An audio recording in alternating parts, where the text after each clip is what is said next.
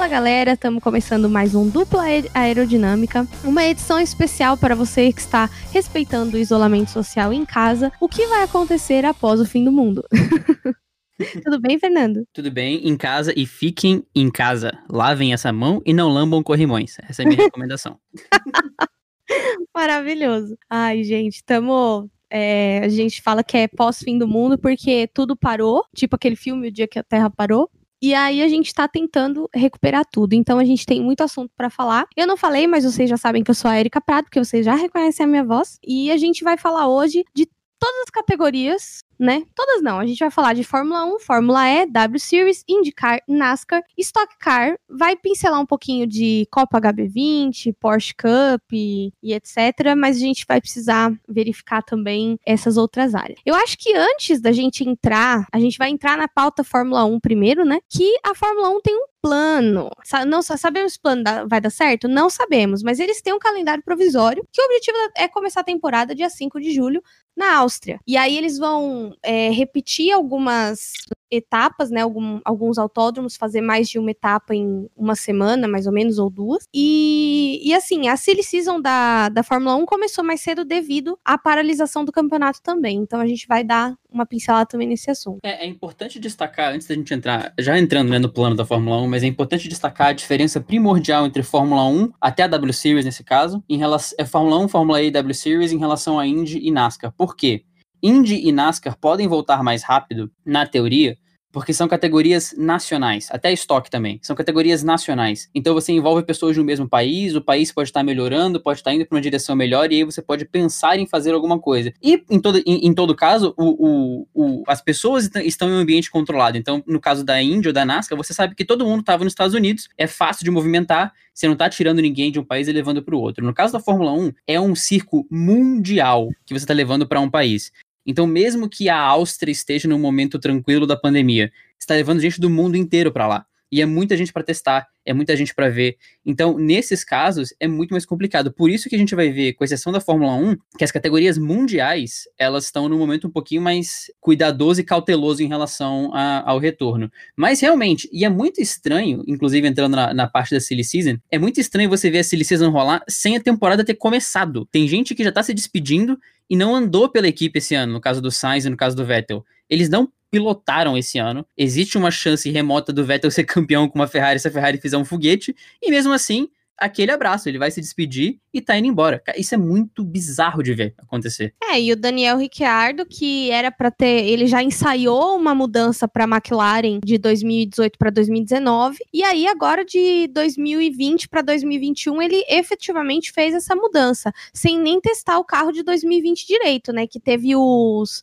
os testes pré-temporada, e aí quando chegou no GP da Austrália foi tudo cancelado pela pandemia mundial, né? É, mas é muito o que a gente conversou uh, no, na temporada passada, durante a temporada, no, no duplo, porque se for, o ano para Renault se estabilizar, se, se, estabelecer como uma figura de top 3 ou como uma dominante no meio do pelotão, era esse ano, porque a Renault veio construindo o carro lá de trás com Magnussen e com Palmer, aí melhorou a dupla, o carro foi evoluindo, foi evoluindo, mas passa a sensação que bateram num teto. Enquanto isso, a McLaren está decolando com o projeto dela. Então, eu entendo a movimentação dele mesmo sem testar o carro desse ano, lógico. Ele pode quebrar a cara, porque essa possibilidade sempre existe, ainda mais com a mudança de regulamento vindo no futuro. Mas dentro do que aconteceu em 2019, faz muito sentido, sendo que um assento na McLaren acabou de aparecer, né? Uhum. É, na verdade, houve especulações de que ele iria para a Ferrari, né? Confesso que fiquei um pouco desapontada, mas não surpresa.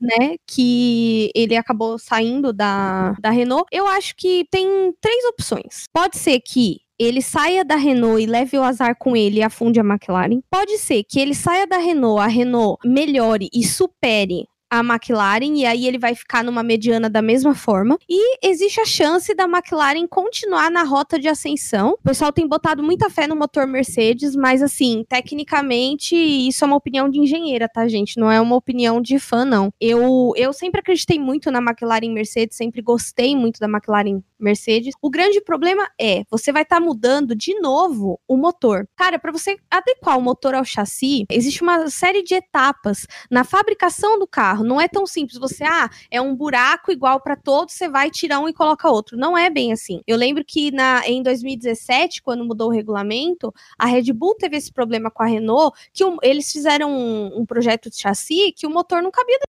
entendeu? E isso não é uma coisa, ó, oh, nossa, nunca aconteceu. Já aconteceu. A gente tem histórico aí na engenharia de muita coisa que teve que aumentar a área e tudo mais, porque o motor ele precisa de uma área de funcionamento e tal. Então, é, a minha preocupação é, primeiro, eles estão com os carros congelados. É, falaram que vão segurar a alteração de regulamento para 2022. Só que, se eu não me engano, o contrato da McLaren com a Mercedes já entra em vigor em 2021. Imagina eles terem que colocar aquele motor de Mercedes num chassi que está preparado para o motor Renault. Pode dar muito problema e a temporada de 2021 ser horrível. Então a gente tem que estar. Tá, é, eu acho que o fã ele tem que segurar a empolgação. A gente tem essa veia saudosista de tipo, ai, uma, parce uma parceria vitoriosa. Gente, a gente já viveu isso com McLaren e a Honda, sabe? Então acho que a gente tem que tomar muito cuidado com essa empolgação de lembrar lembrar dos anos gloriosos de uma equipe, principalmente se tratando de McLaren, e achar que vai ser igual porque o motor é o mesmo, porque não é assim, né? Então é isso que me preocupa mais nesse movimento do Ricciardo para McLaren, nessas hipóteses todas que eu falei, e no movimento do Sainz para Ferrari, muita gente acredita que o Sainz é, vai poder brigar com o Leclerc de igual para igual. Eu, sinceramente, duvido, porque o Leclerc cresceu muito, ele ganhou muita força dentro da equipe no ano passado, então eu acho que ali, na hora que o Sainz entrar, ele vai entrar meio escudeirão. Salvo se a pessoal da, da Ferrari, sei lá, tomou uns Rivotril e achou que tá tudo bem eles brigarem e depois eles resolvem a treta. É, vamos ver como é que vai ser esse comportamento. Eu, eu ainda quero acreditar que o Sainz vai poder brigar, mas a Ferrari você não espera, você não consegue esperar muita coisa que, que siga a, a lógica normal. É um, um, projeto diferente, a dupla mais jovem da Ferrari em 50 anos, então pelo menos isso pode indicar uma renovação de espíritos e tudo mais, mas a gente sabe como a Ferrari costuma lidar com seus pilotos, então não ter uma relação de primeiro com segundo piloto é algo que pode muito bem acontecer, e o Sainz foi uma solução mais barata, uma solução boa, constante e barata.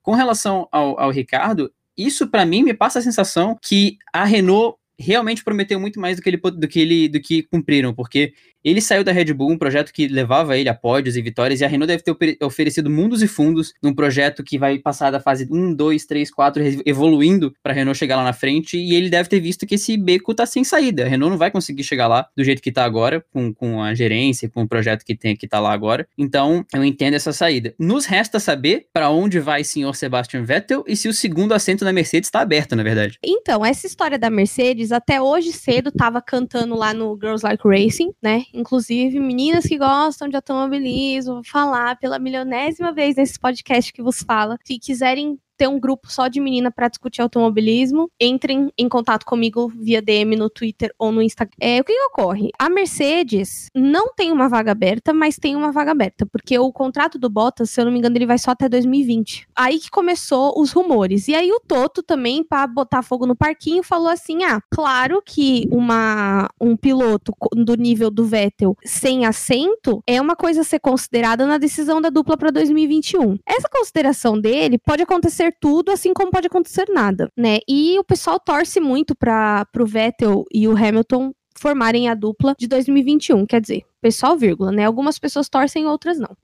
Eu, Érica, minha opinião de fã, eu sou suspeito para falar do Vettel, todo mundo sabe que eu defendo ele mesmo, tô nem aí, vocês que lutem. Mas assim, eu acho o Vettel, primeiro, um piloto maduro, um piloto de alta performance, entendeu? Então, assim, a Mercedes mataria vários coelhos com uma cajadada só com essa dupla. Primeiro, desfazer o mito de que o Hamilton só ganha porque ele tem o melhor carro. Segundo, não menos importante, o marketing. Imagina, você teria 10 títulos mundiais dentro de uma garagem só. Terceiro, não menos importante, se eles deixassem os dois lutar de igual para igual, eu acho que é a única dupla da Fórmula 1 que teria maturidade para se bater na pista, roda com roda, ultrapassagem e o caramba, e dentro do box não ficar aquele clima de guerra, de guerra fria e funeral, entendeu? Então é, é essa visão que eu tenho. Eu acho que é a única dupla que poderia fazer uma disputa de igual para igual dentro da mesma equipe com maturidade. Porque os dois já são velhos de Fórmula 1, os dois, vamos falar no português claro, o Vettel e o Hamilton não tem que provar nada pra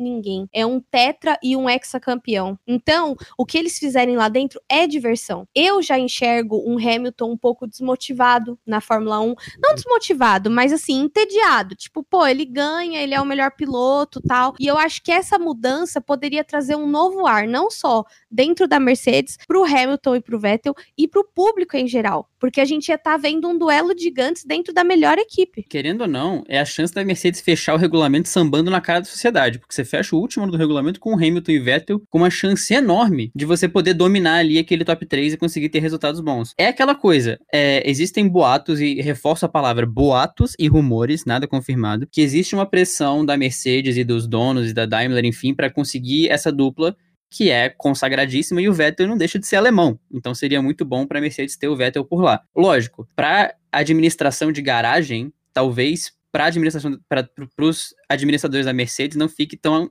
interessante você ter dois pilotos que seriam pilotos número um. Mas não deixa de ser uma proposta muito boa para o público, para a Mercedes, para o marketing da Mercedes, para você poder fechar o regulamento bem, para você ter briga na pista, porque, querendo ou não, é, existe essa chance. E tem outra.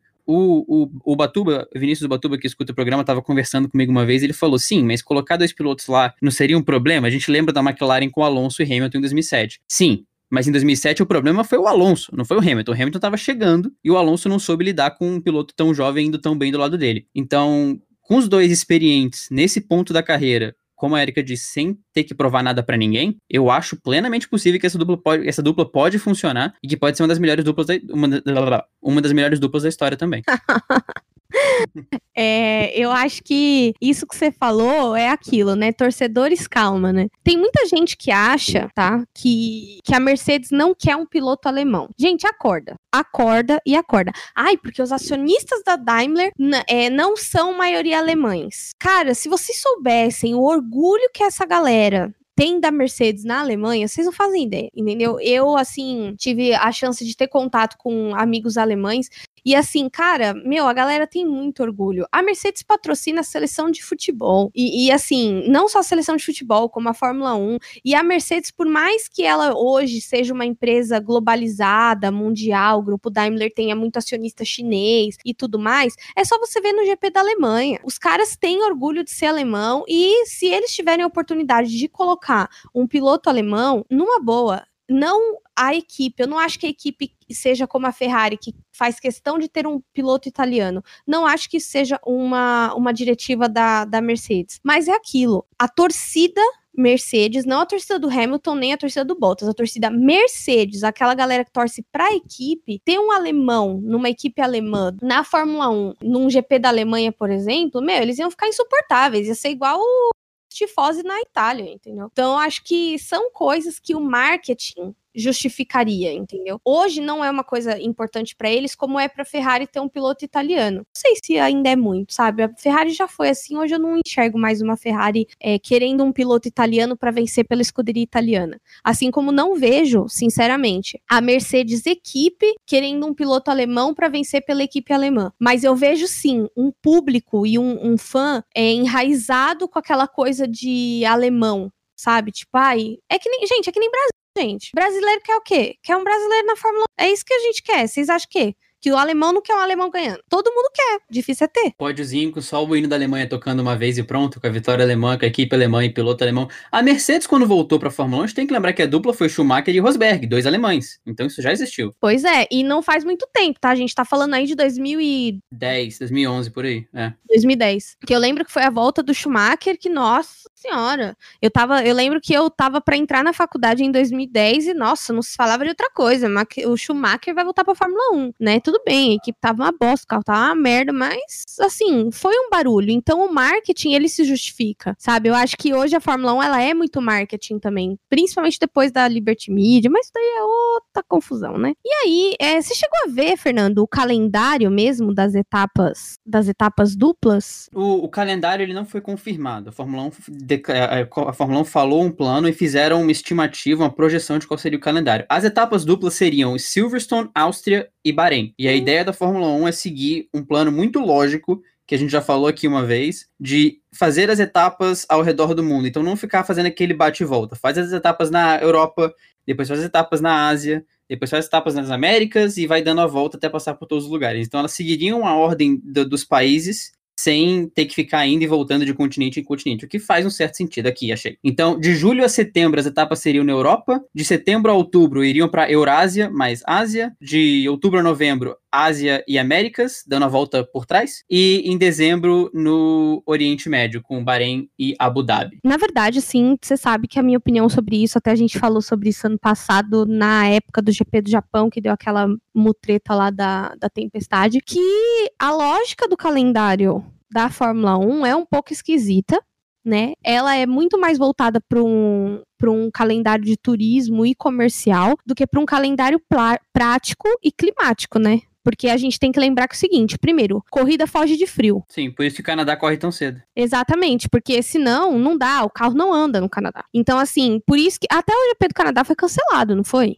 Foi. Justamente por quê? Porque já não. Lá já deve estar tá nevando agora já. Entendeu? Lá tem. faz muito frio, então é, é complicado de você fazer um GP que não seja no alto verão lá. E isso da mesma forma em vários lugares do mundo. Entendeu? Porque assim, que nem o, uma vez num, num, curso que eu fiz, acho que foi no curso da Porsche, foi. No curso da Porsche ele falou o seguinte, ele falou assim, a gente tem temperaturas ideais para teste do carro. E aí a gente tava falando de uma temperatura, acho que foi de pneu, que o ideal é 35 graus né, no pneu. Só que a gente tem que lembrar o seguinte, isso aqui é o Brasil, né, gente? Tem vezes que na pista tá 35 graus no ar e tipo 45 no asfalto. Então, sabe, a gente tem uma limitação aqui no Brasil. Tanto que o GP do Brasil, ele, ele acontece no alto verão, mas é uma época de muita chuva também. É, imagina o GP em julho, no meio daquele frio todo. Nossa, Deus me livre. Não que fosse ficar ruim, tá? Eu acho que não ficaria ruim. O problema é encaixar todo, todo o resto do calendário. Sim. Porque o, o aqui, quer dizer, depende. Né? O verão, o inverno de São Paulo ano passado foi bem, bem trash, assim. Então tem que ver. São várias, várias condições que infelizmente não favorecem uma corrida no, no frio, né? Então eles fazem numa época. Novembro não é um, um, verão tão insuportável, né? Se fosse dezembro ou janeiro, Deus me, Deus me defenda, né? Mas, enfim, vamos ver se isso vai rolar, né? E em contrapartida, a gente indo para os nossos carros elétricos, a Fórmula E não tem previsão de retorno. E, e assim, o, o, que, que ferra a temporada da Fórmula E? A temporada da Fórmula E, ela é inter-anos. Então, por exemplo, ela começa em 2019 e termina em 2020. E o que aconteceu? Ela acabou esse ano já no final. Faltava, acho que, 5, 6 corridas para acabar. Sim, sim. É, tava mais ou menos na metade. E aí, tipo, comenta-se que se não começar até setembro ou agosto, a temporada atual vai ser descartada. Vão fingir que 2020 nunca existiu, que era o que a gente gostaria de fazer na cidade. Eu acho que a gente não devia contar na nossa idade. A gente não usou o ano, congela a idade. Ah, Fernando, mas você tem 22 anos, 23 vai fazer a menor diferença. a gente tá aqui perto dos 30, entendeu? Porque se eu já faço 29, já tô aqui, ó, Senhor Jesus da Glória. Aí é difícil. Mas eu também acho que devia, a gente devia fazer o show do Roberto Carlos de fim de ano, queimar os fogos e fingir que esse ano nunca existiu. e começar tudo do zero. não, mas tem outra coisa também que prejudica a Fórmula E, e além dessa questão de ser interanos, existe também a questão de que a Fórmula E corre em circuitos de rua. Então você não vai para um circuito, monta a estrutura dentro do circuito, que você já tem preparação para isso, e corre. Você tem que montar toda a estrutura, isso leva meses de preparação. Ao mesmo tempo, você estaria interditando ruas e talvez você não pudesse ter público, então você está montando uma pista de rua sem público, enfim. É um nó logístico tamanho que a Fórmula E fala: bom, a gente queria fazer três etapas em circuitos fixos, porque fazer em circuito de rua é muito complicado, para fechar o calendário. Mas, se não rolar, é como, é como a Erika falou. Se não rolar até agosto, setembro, finge que nada aconteceu, começa do zero. E é isso. é isso, entendeu? A gente finge que nada disso aconteceu, né? E aí, vindo naquela questão que o Fernando comentou, né, da, dos esportes nacionais, a gente entra, agora a gente viaja da Europa, Fórmula E, Fórmula 1, para Estados Unidos, meus queridos americanos, né, filhos do tio Sam, é, sobrinhos, na verdade, né. Bom, enfim, vocês entenderam. Cara, esse domingo teve a primeira etapa da NASCAR. Fernando também assistiu, acho. Cara, como foi incrível a corrida da NASCAR. Eu não tenho costume de acompanhar a NASCAR. Eu não sei se é porque a gente já tá com o vício um pouco, uma abstinência assim.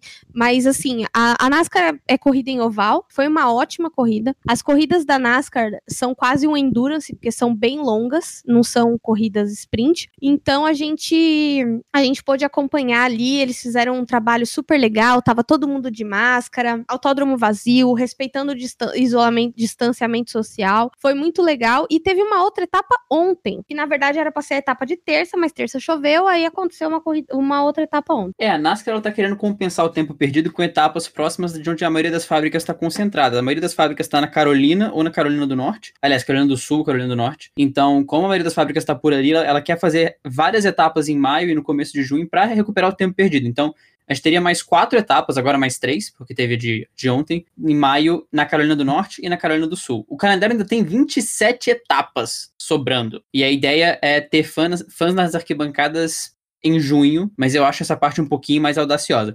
De qualquer forma, a NASCAR tá para automobilismo como a Bundesliga tá para futebol.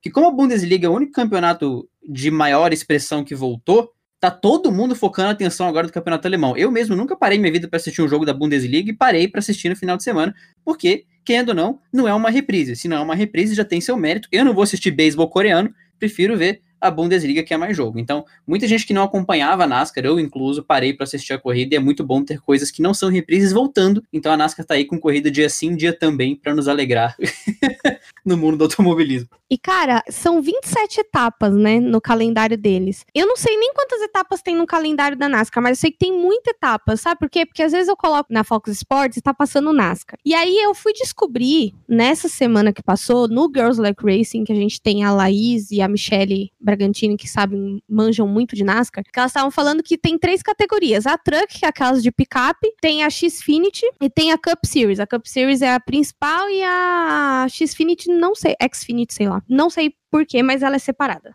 É uma outra turma que corre, o carro é diferente, enfim. E, cara, então assim, eles e eles têm um plano audacioso, que é querer ter fãs na arquibancada em junho. Cara, junho é daqui duas semanas. Só que lá nos Estados Unidos, a gente tem regiões onde a pandemia está muito controlada. Então eu acho que isso é possível, mas eu acho que não em junho. Acho que a gente vai ter gente no autódromo em agosto, setembro, por aí. É, a região central dos Estados Unidos é que, assim, países de dimensão continental, eles têm essa realidade. Está acontecendo no Brasil também, mesmo que de forma mais tímida. Mas nos Estados Unidos, as regiões litorâneas, tipo Califórnia, Nova York, Massachusetts, esses lugares litorâneos com maior concentração de pessoas está tendo tá sendo muito atingido. Em compensação, o centro dos Estados Unidos ele não tá tão, ele não, não foi tão atingido.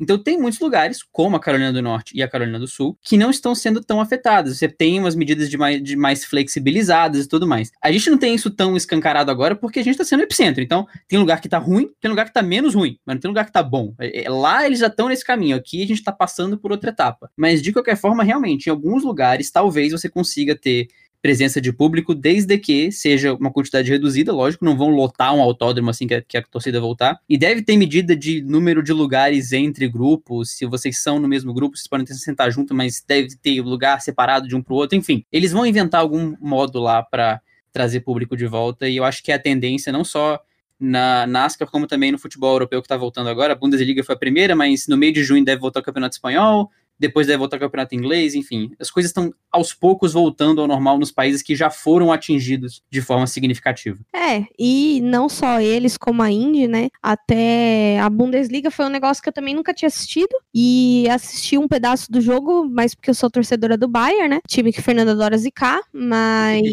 não consegui. É, não. É que o Bayern é bom, né, meu amor? Não é qualquer time que faz essas coisas. Eu, eu perdi a prática na, na quarentena também, não tinha o que zicar, tava difícil. Que... Mais ou menos, né? Vamos falar sobre isso. É uma Olimpíada, né? Vamos deixar quieto.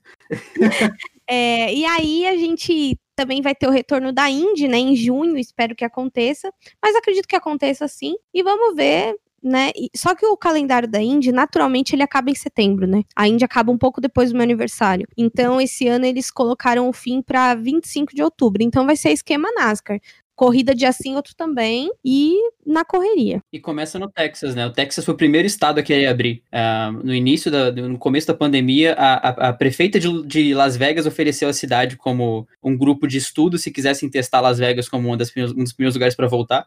Mas logo depois o Texas inteiro, o estado, começou a abrir as coisas. Então, o Texas é tá bem. interior, né? São zonas mais remotas, não é uma Nova York da vida que todo mundo quer ir pra lá, né? Tem pouco turista, pouco não, né? Menos turista. E aí a gente chega na W Series, né? Que é um, uma das nossas categorias que a gente gosta de de acompanhar e cobrir para vocês. Cara, a W Series ela tá sem plano de retorno porque ela é ligada à DTM. E aí essa semana saiu uma notícia que elas criaram uma liga de esports, né, para os pilotos competirem, porque não tem previsão de retorno. E a gente é, existem rumores que elas querem se associar mais à Fórmula 1 e menos ao DTM, porque a DTM ela já vem instável, ao, instável há alguns anos na, na Europa. Sim, a DTM ela agora sofreu uma pancada maior porque a Audi anunciou que vai sair da DTM no final desse ano. A Audi era uma das personagens principais da DTM, então isso deixa a categoria muito instável. Ela vai ser uma das primeiras a voltar na Europa. A DTM já está estudando seu retorno para as pistas, mas mesmo assim, com a Audi saindo, a realidade dela é muito incerta. Então a CEO da, da W Series falou: até agora, a nossa relação com a Fórmula 1 foi perfeita, foi linda, maravilhosa.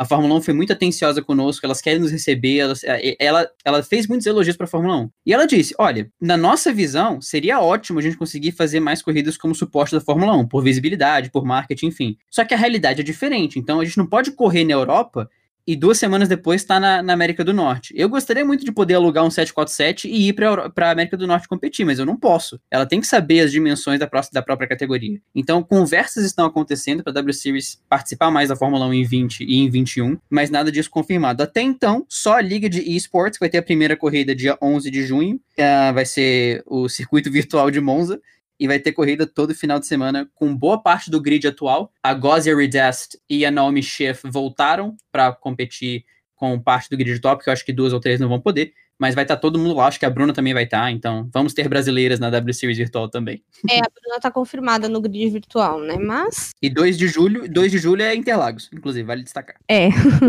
que eles nunca vieram para cá, mas eles vão fazer uma corrida virtual aqui. Que essa benção recai sobre nós, né? Amém. E falando em Bruna e Interlagos, a gente chega nas categorias nacionais, que assim, como uma pessoa que tá mais próxima das categorias nacionais, eu sei que tá assim, igualzinho o meme da turma da Mônica. O que tá acontecendo, o que tá acontecendo, eu não sei, eu não sei. Entendeu? Porque, assim, a gente tem a Stock Car, que tem um plano de fazer um campeonato em oito finais de semana, e aí teria rodadas triplas e, e etc. E eles queriam né, fazer uma etapa no Velocitar no dia 28 de junho. Qual que é o, o, o BO disso? Velocitar no interior de São Paulo né, aqui em Mogi Guaçu. Talvez, e apenas talvez, a gente tenha uma boa. A gente consiga fazer uma etapa lá, porque lá não é uma, uma cidade que está com muitos contaminados. Qual é o problema? O problema é que vai vir gente de muitos outros estados que estão com alta taxa de gente contaminada. Então a gente tem equipes do Rio, equipes de Curitiba. Curitiba tá mais de boa, acho que daria para fazer uma etapa lá. É, Rio de Janeiro, Curitiba, São Paulo. A gente tem bastante equipe aqui no interior É, então, você começa a juntar toda essa galera se deslocando para lá e para cá, é a fórmula para deslocar o vírus, né? Ainda mais no, no, interior de São Paulo, que é uma cidade tão perto de uma das cidades que está com maior nível de contaminação. Então, acho que eles estão considerando isso. Mas até 28 de junho a gente tem um mês, né? Tô em oração aqui para decretarem logo esse lockdown, porque eu não aguento mais ficar em casa. E aí a gente começa, depois da da estoque e tudo mais, a é, lembrar das outras categorias. HB20, Copa Truck. O calendário da Copa Truck ainda não saiu e a HB20 está ligada à Copa Truck, é como se fosse W Series DTM. Então a gente está aguardando. Existe sim uma, um boato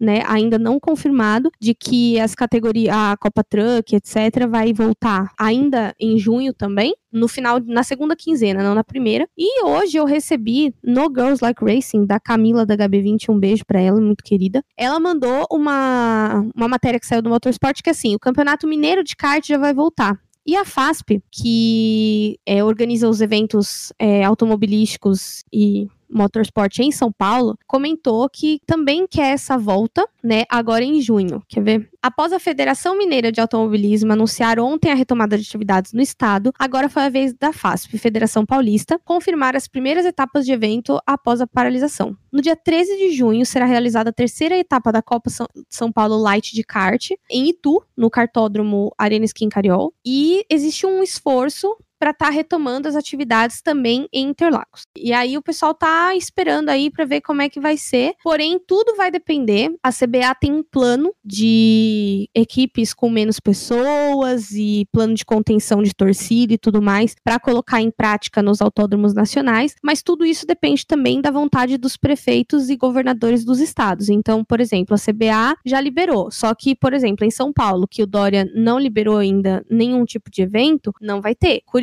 Se eles quiserem liberar, eles podem liberar. Então, assim, vai, vai de acordo com as diretrizes de cada estado. E em São Paulo a gente está com um problema grave que a gente está com muita, muitos contaminados, não está conseguindo controlar o nível de, de contaminação do estado, então acho difícil a gente ter algum tipo de, é, de evento em Interlagos, pelo menos até o, a primeira quinzena de junho aí. Acho que depois da a, na segunda quinzena de junho, talvez, se a gente conseguir dar uma diminuída no, no, no pessoal diagnosticado, aí sim a gente consegue consegue fazer evento aqui. Então, o automobilismo nacional, ele tá sofrendo muito porque a gente não tá conseguindo controlar a crise do vírus. Não é igual aos Estados Unidos, que já tá numa outra etapa. Eles já estão em etapa de retomada, assim como na Europa, em alguns países. E agora a gente vai ter que é, esperar um pouco até a gente controlar esse nível de contágio para poder retomar com segurança, mesmo com máscara, álcool em gel, distanciamento social e etc. O seu último ponto ele foi muito importante, porque é sempre bom lembrar que a gente está em etapas diferentes. Então, cara, é sensacional você ver a Bundesliga voltando, é sensacional você ver uma NASCAR voltando, é muito bom você ver que países que foram muito, muito afetados, como Espanha e Itália, estão começando a sair do isolamento, estão começando a ter flexibilidade e tudo mais, mas quando tudo isso acontece, vale voltar lá no começo e lembrar que quando a gente estava no meio do carnaval, foi confirmado o primeiro caso no Brasil. A gente estava no carnaval, muita gente comemorou, foi pra rua, enfim, festejou, e nesse mesmo período, estava começando a virar o caos em Itália e em Espanha.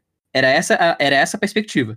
A gente estava ok, e Itália e Espanha estavam no meio do caos esse ciclo se reverteu. A Itália e a Espanha passaram pelo ciclo completo, a Europa como um todo, vamos colocar, passaram pelo ciclo, ciclo completo e agora estão começando a reabrir. Então é muito, é muito difícil você pensar que no mesmo momento que a Europa está reabrindo, a gente vai conseguir reabrir. É muito legal, a gente tem um alívio de ver a galera voltando nesses países que já foram muito afetados, mas vale lembrar, a gente começou depois. Então a gente vai sair depois. Evidente que essa mensagem não entra na cabeça de algumas pessoas, mas essa é a tendência. A gente está passando pelo pior momento agora. Tudo que todo mundo passou enquanto a gente estava ok, a gente está passando agora. E como nós somos um dos últimos a ser afetados dessa forma, nós vamos, sim, ser um dos últimos a sair. Mas se quiser fazer isso de forma precipitada, vai só aumentar o tempo, vai só aumentar o período de quarentena. É aquela mensagem que, que eu vi muita gente compartilhando num, período recente. É muito melhor a gente ter dois meses, um mês de lockdown do que ter seis meses dessa quarentena que, não, que, que muita gente acaba não tá prejudicando. Né? Exato. E existe uma realidade muito diferente. Existem as pessoas que trabalham e têm que sair, e isso não, não deve ser contestado, não só os essenciais, como quem trabalha e tem que sair de casa, isso não tem como contestar. Isso acontece, a realidade de gente que tem que pagar as contas. E a outra são pessoas que não estão cumprindo, que é uma realidade totalmente oposta. Se, se você não cumpre, isso vai durar muito, mais, muito mais tempo. Não, e não só isso, além de durar muito mais tempo, a gente vai, vai viver com medo, né? Hoje a gente tem medo de ir no, é, de ir no mercado, de chega em casa, tem que tirar toda a roupa, correr pro chuveiro, lavar cabelo. É, então, assim, a gente está vivendo um momento até um pouco sombrio, né, como sociedade. E, e, assim, eu acho que todo mundo tá vendo que não é todo mundo tá levando a sério. Gente, eu tô de quarentena desde março, não saio de casa, a não sei que seja para ir no mercado. Eu fui duas vezes na casa do meu pai e não tenho ido mais lá porque sei lá, nunca se sabe se você foi no, no mercado e pegou alguma coisa, que nem eu já vi gente que pegou no mercado. Então, assim, e aí você vê ao mesmo tempo, você entra no Instagram de sábado de noite, tem uma galera fazendo churrasco, saindo, indo para casa de parente fazer festa, sabe? Então, eu acho que é, é muito importante a gente ter essa visão de que quem precisa trabalhar, porque daí tem gente, as pessoas que querem sair para fazer rolê, elas dão essa desculpinha. Ah, mas e quem tem que trabalhar? Mamado, você não tá trabalhando. Eu não tô obrigando pra quarentena com o cara que vai pro caixa do mercado trabalhar para mim. Inclusive, eu, toda vez que tô indo no mercado, na farmácia, antes, na hora que eu tô saindo do caixa, eu falo muito obrigada por estar tá trabalhando e me ajudando nesse momento.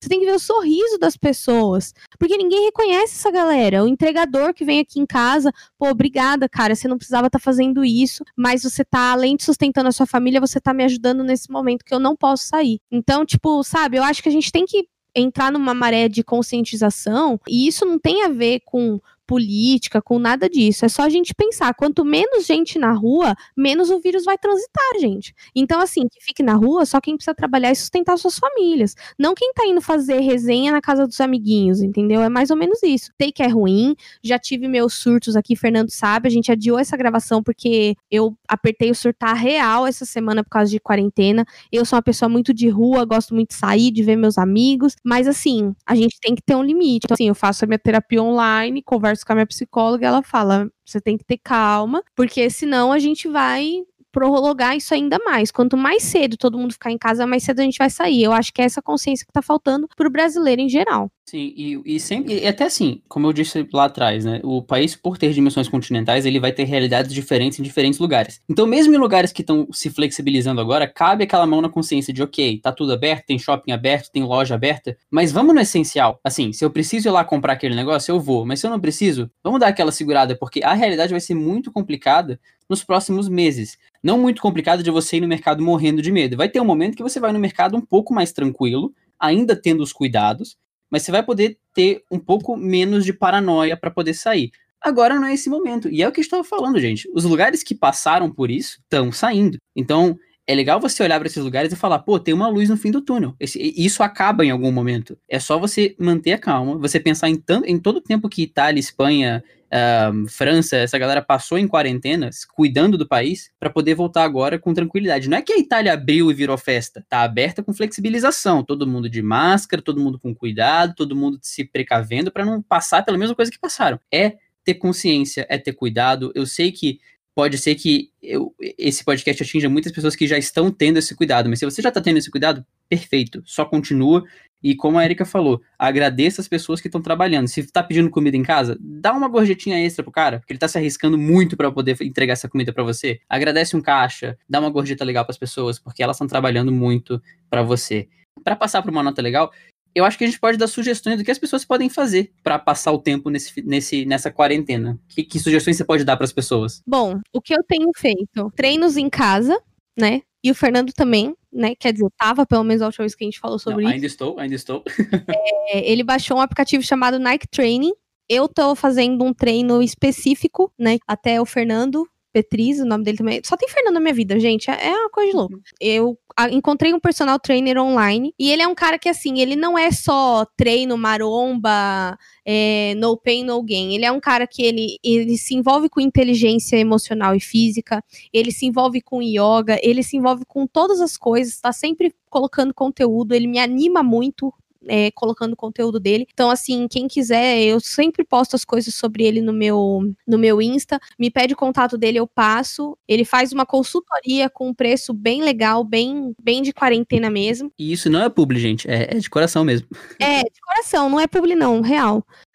É, eu fiz muita amizade com ele. Outra coisa que vocês podem fazer, além de treinos físicos, cara, assistam uma série, mas uma série legal. Tipo, por exemplo, eu tô assistindo Grey's Anatomy com a minha mãe. Cara, mora só eu e ela aqui. Então, assim, a gente tem que ficar juntas, porque senão uma surta é a outra também, entendeu? E a gente tem passado muito tempo assistindo Grey's Anatomy depois da novela. Todo dia é dois, três episódios de Grey's Anatomy e assistam lives com as pessoas da sua casa. Não é para você chamar ninguém pra ir na sua casa. Isso. Entendeu? Que nem sábado eu e minha mãe assistimos live do Bruno e Marrone, porque a gente adora Bruno e Marrone, entendeu? Então, tipo, sabe, assistimos a live do Alok duas semanas atrás, foi maravilhosa. descobri que minha mãe gostava de Alok, uma coisa que, sei lá, não sabia, acho que nunca ia saber se não tivesse quarentena.